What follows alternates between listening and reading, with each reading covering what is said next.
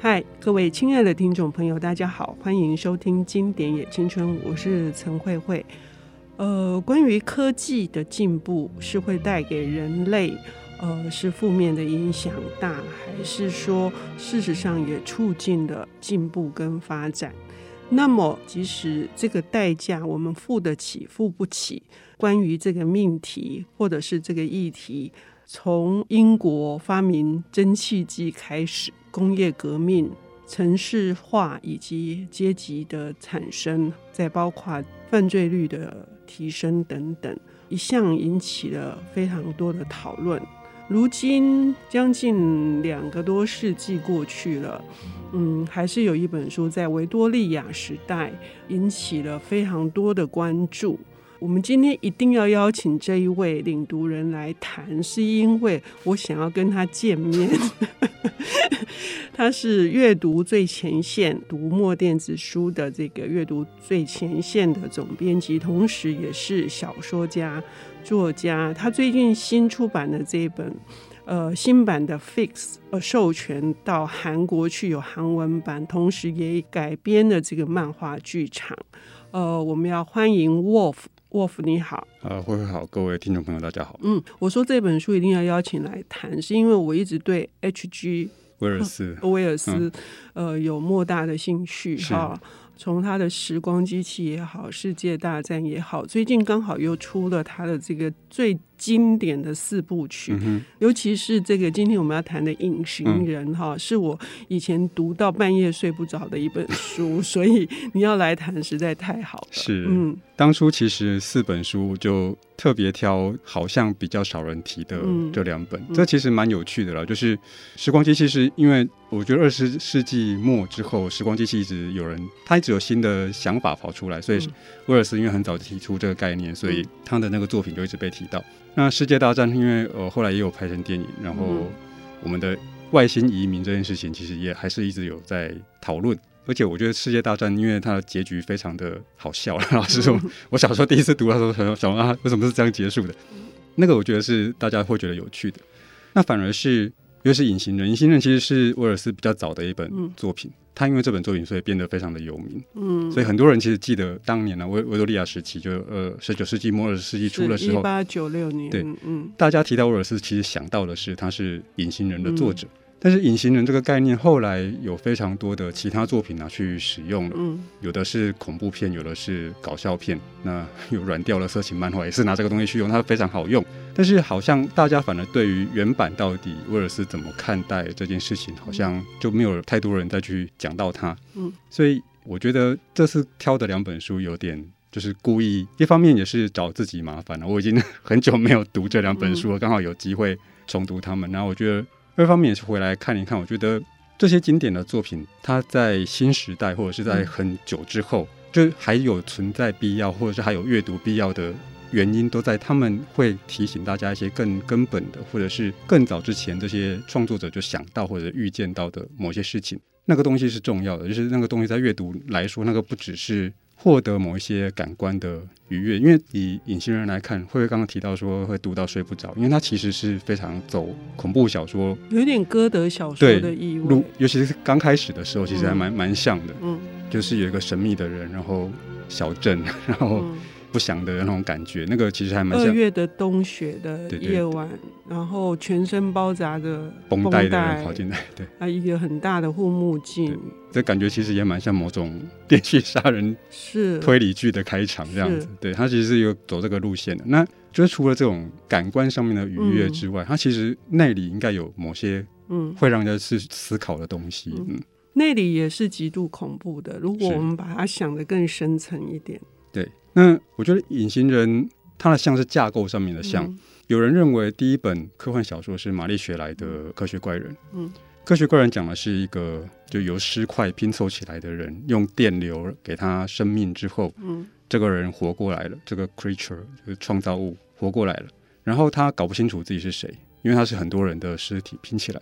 他搞不清楚自己跟那个社会的关系。然后用尸体把人凑起来，这个本身就蛮恐怖的了哈。嗯、所以他走的也就是一个恐怖的歌德小说的那个路线。但是仔细去看的话，《科学怪人》真的整本书在讲的是，呃，这个被创造出来的人如何去搞清楚自己是谁，嗯，跟如何去搞清楚自己跟人类社会的关系应该是要怎么样，以及去从他的处境去反映出来说人类社会怎么看待他，就是他是一个非人之人，那人类社会怎么看待这样子的一个异类？那最后他决定怎么样？所以整个故事其实真正要讲的不是恐怖这件事情，真正要讲的是这样子的主角如何去看待自己跟讨论自己的处境。这个事情其实是你把它放在一个人身上，它也是成立的。就是我去想说，我是我是谁，我到底是谁，我要成为怎么样的人？呃，我在这个社会里面，我应该把自己放在什么位置，扮演某些社会上要求我，或者是比如家庭关系里面要求我应该扮演的角色，嗯，哦，类似这个样子的。隐形人有点像这样的状况。就主角就是一开始出现的这个全身包绷带的隐形人嘛，哈，那他是一个理论上不该出现这样在人类社会里面，他是一个异常的人。他要去想说，他变成这个样子之后，他自己为什么会变成这样子？因为他不像科学怪人这样是被创造出来的，他是一个自己半自愿的朝朝那个方向走的，哈，就是研究走走走走走到那个方向去，他就朝那个方向做了。那变成这样之后，他打算未来要怎么样？人类社会怎么看待这件事情？他是一个大家看不见的人，但他看得见大家，所以某个方面来说，他有一个某些优势存在。那他想不想去利用这些优势，或者是他认为这些优势应该可以让他获得怎么样的好处？这跟他的本性又是又又如何这样子？我觉得这个东西是《隐形人》这本书里面。有趣的地方，它的架构跟科学怪人有点类似，那但是用了另外一种完全不一样的方法在讲这个事情。刚刚沃夫提到说，他呃是在半自愿的情况之下，那他的前提在于说，他是一个穷困潦倒的科学研究者，嗯，那他上面有一个管老板，呃，有一个实时在觊觎他的研究成果的，嗯、是的教授老板，那他花了那么多的心血，终于。那个结果要出来的时候，可是他是身无分文的，他又做了坏事。嗯，我觉得威尔斯厉害的地方是他这种细腻的铺陈，因为一般的科幻小说就会少了一些呃人物心理的刻画，嗯，嗯，以及日常生活的这些描写，好像就是在一个无菌的一个实验室里面做一些什么事情。嗯、那我们之所以会体验到。刚刚沃夫说的是跟人类社会的这个对照之下去想到人自己本身的处境，我想也跟威尔斯在这个这些相关方面的琢磨有很大的关系吧。是，我觉得会提到这个东西很有趣，它很像是某很多类型小说可能会出现的状况。嗯，嗯，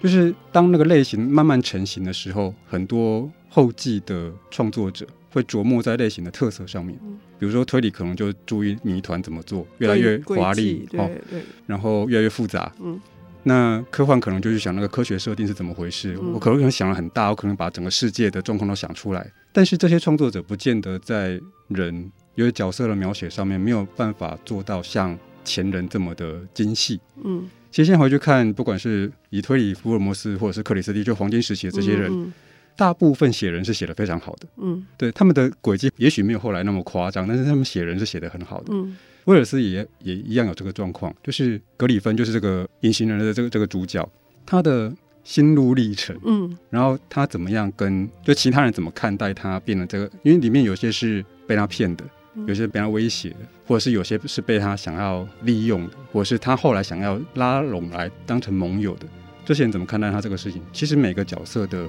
心理写的是非常好的。嗯，尤其是在威尔斯的笔下，有几度我们会不禁同情起他来的。虽然他写的很淡，但是这种同情会感受到他是某一种社会结构下的牺牲者。好，所以他最后他会。想要去扳回一城，因为大家害怕他，想要消灭他，所以他终于到了最后，他会提出一个最大的反击。嗯嗯，那这个反击是什么呢？我们要接下来呃休息一下，等一下回来。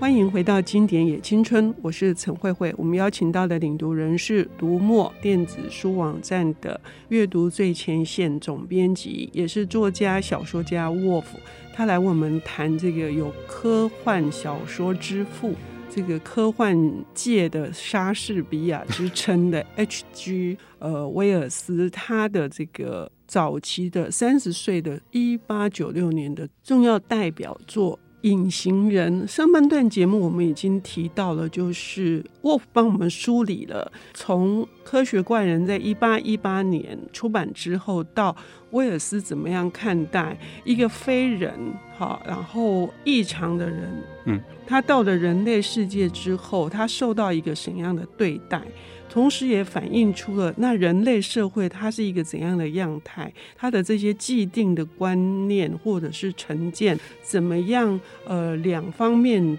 对立，然后拉扯，最后这个隐形人格里芬呢？嗯，他终于要运用他的优势。嗯嗯嗯，这个其实说到优势，就想到说，我们刚刚有提到这个隐形人的概念，后来被很多尤其是流行文化拿去使用，嗯、那。绝大多数都会提到说，这个隐形之后有某些好处了。嗯，那最大好处那些人人都看不见它嘛。嗯，但是这些呃后来挪用这个概念的故事里面，有一些会是说，这上面有某些呃巨大的商业利益，或者是军事或间谍方面的利益，就国防相关的东西了。嗯，我早先在大概两千年左右吧，两千年还是两千零二年左右，好莱坞有一部片子叫做《透明人》，凯文贝肯演的。那个故事的概念就是因为这个东西有国防的呃好处，所以国防相关单位就花钱让实验室做这个把人应该把生物变透明的实验这样子。嗯、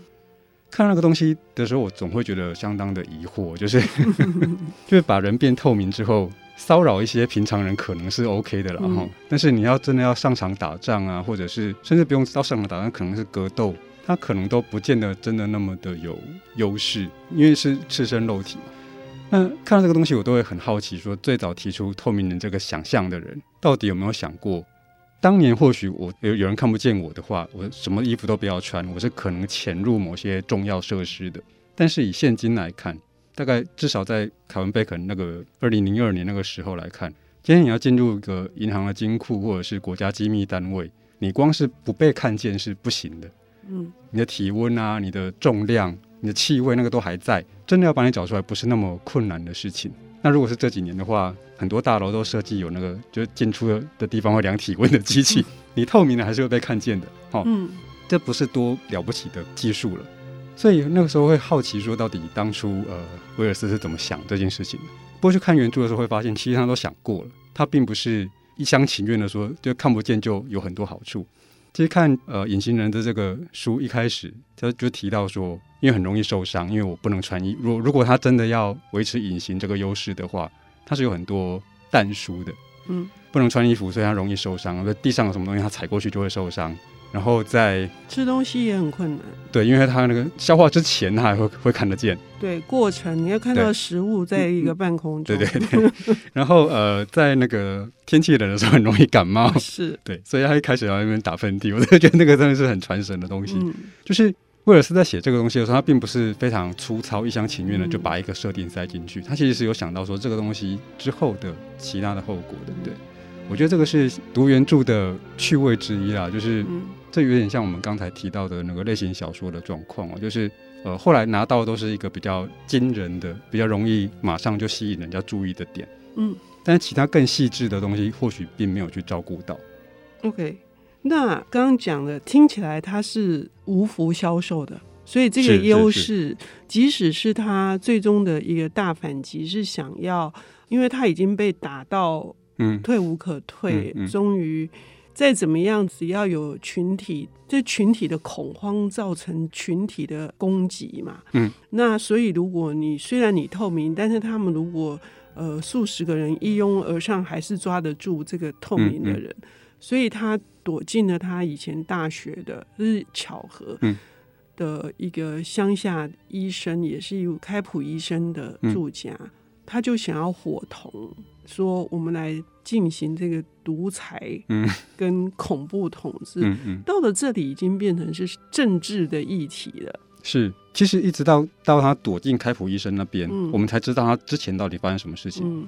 就是先前他比较像恐怖小说，嗯、就是一个看不见的人，然后在小镇上面引起的恐慌。嗯，虽然是慢慢被发现这个人其实是隐形的，但事实上因为小镇那个时候会发现，比如说有人东西被偷啊之类的，哦，所以他其实一个外来者出现之后，小镇就出事了。这个是很容易被呃联想出来这两者有关系的。那到开普医生那边之后，格里芬才跟他提了说，为什么我会变成这个样子。那这边有一些有趣的东西是威尔斯放了他的科技设定在里面，有一部分是说得通的。对他，他很喜欢搞这种东西。那有一部分其实会非常奇想天外，但有一部分是说得通的。所以刚除了提到说他必须要赤身露体，其实并不是太方便之外，他其实也有提到说，这个格里芬本来就是一个白瓷，就是他的身身上的色素是很淡的，所以这个东西是有利于他往透明那个方向走的。那也才会提到说，刚慧慧其实一开始提到他是一个受压迫的人，嗯，某个程度上来说，所以他是被慢慢逼到那个地方去。那这个其实跟前半的那个，就是他被大家围攻这件事情是相互呼应的。他会被逼到某个境地去，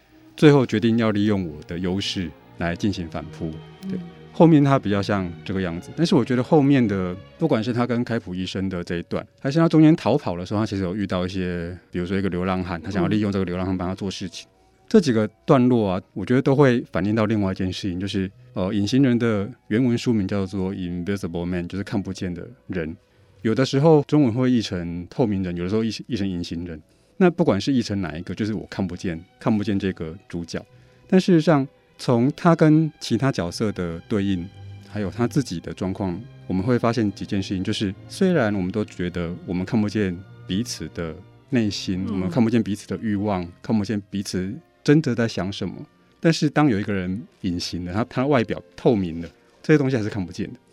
那故事里面其他那些正常的看得见的人，他们的欲望、他们的真正想法，其实也是看不见的。我们把一个透明的人放进正常人当中，那事实上所有角色的欲望都还是在一个我们只能从他的行动，或者是威尔斯直接告诉我们的那个状况里面去知道说他到底怎么想。他们彼此之间其实还是没有办法真正的相互了解跟达成某一种共识。嗯，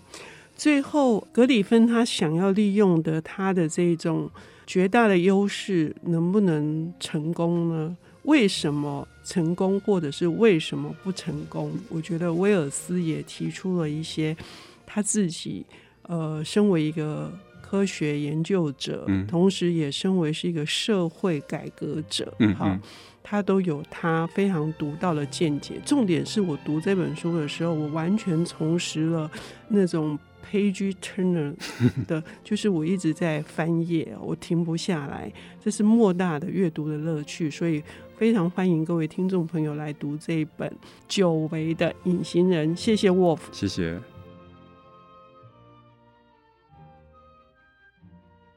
本节目由 IC 之音与瑞木读墨电子书联合制播，经典也青春与您分享跨越时空的智慧饗宴。